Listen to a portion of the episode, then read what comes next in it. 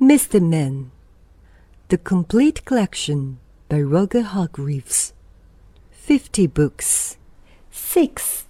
Mr. Bump This is the sad story of Mr. Bump. The trouble was that Mr. Bump just could not help having little accidents.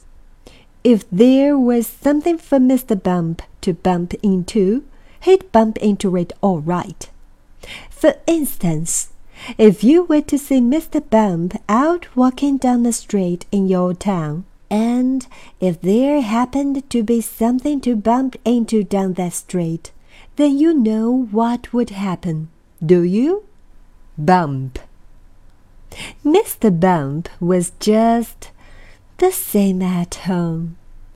He lived in an extremely nice home, but even there he couldn't help having those little accidents.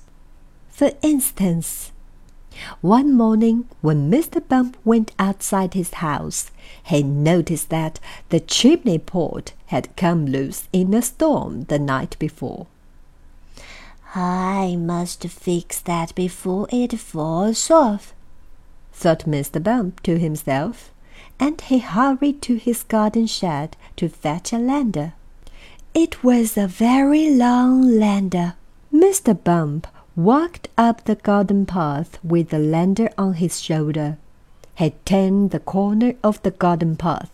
Crash! went the living room window.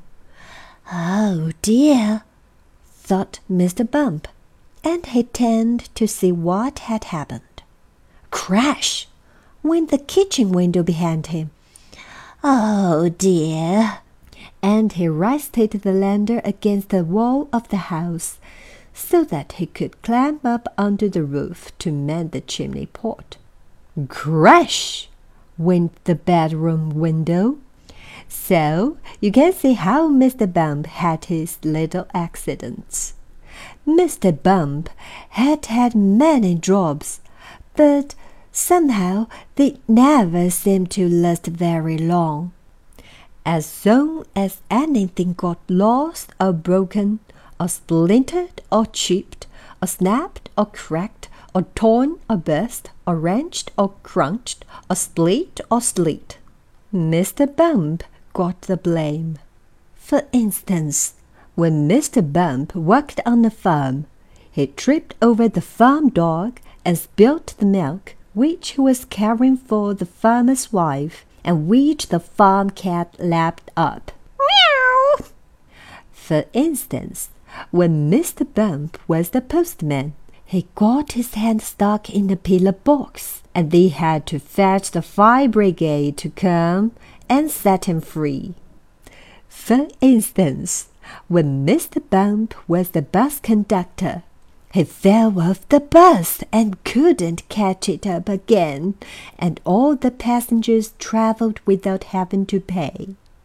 For instance, when Mr. Bump was carpenter, he found that when he was hammering nails, he hammered his thumb most of the time and the nail hardly at all. In order to recover from this series of rather unfortunate happenings, Mr. Bump decided to take a holiday. There he could think about what sort of job he could do, where he couldn't be such a nuisance to everybody.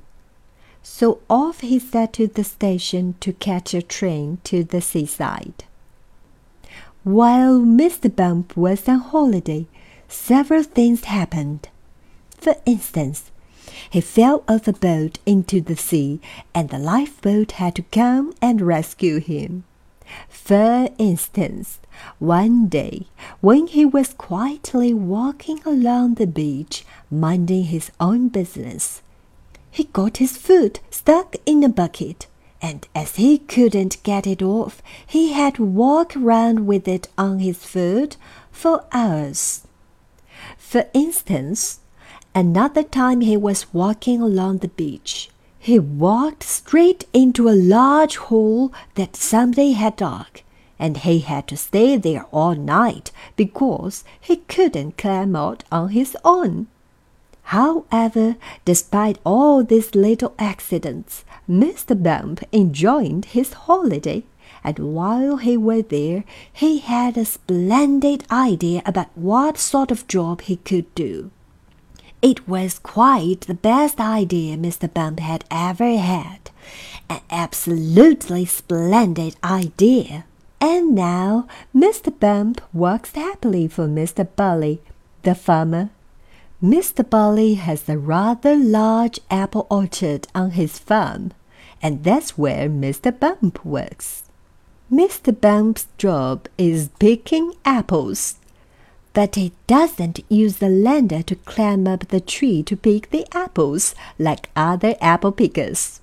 Oh no, Mr. Bump has a much better way of picking apples than that. He just walks about. And before long, Mr. Bump being Mr. Bump walks into a tree. Bump!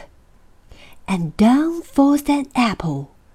And Mr. Bump catches it. This makes the job of apple picking much easier, and Mr. Bump is very pleased about his new job, and Mr. Barley is very pleased about his new apple picker. So you see the story of Mr. Bump isn't such a sad story after all. And if you ever bump yourself, you know what to do, don't you? Go and eat an apple picked by Mr. Bump and then you won't feel your bump at all. You'll remember that the next time you have a bump, won't you? Good.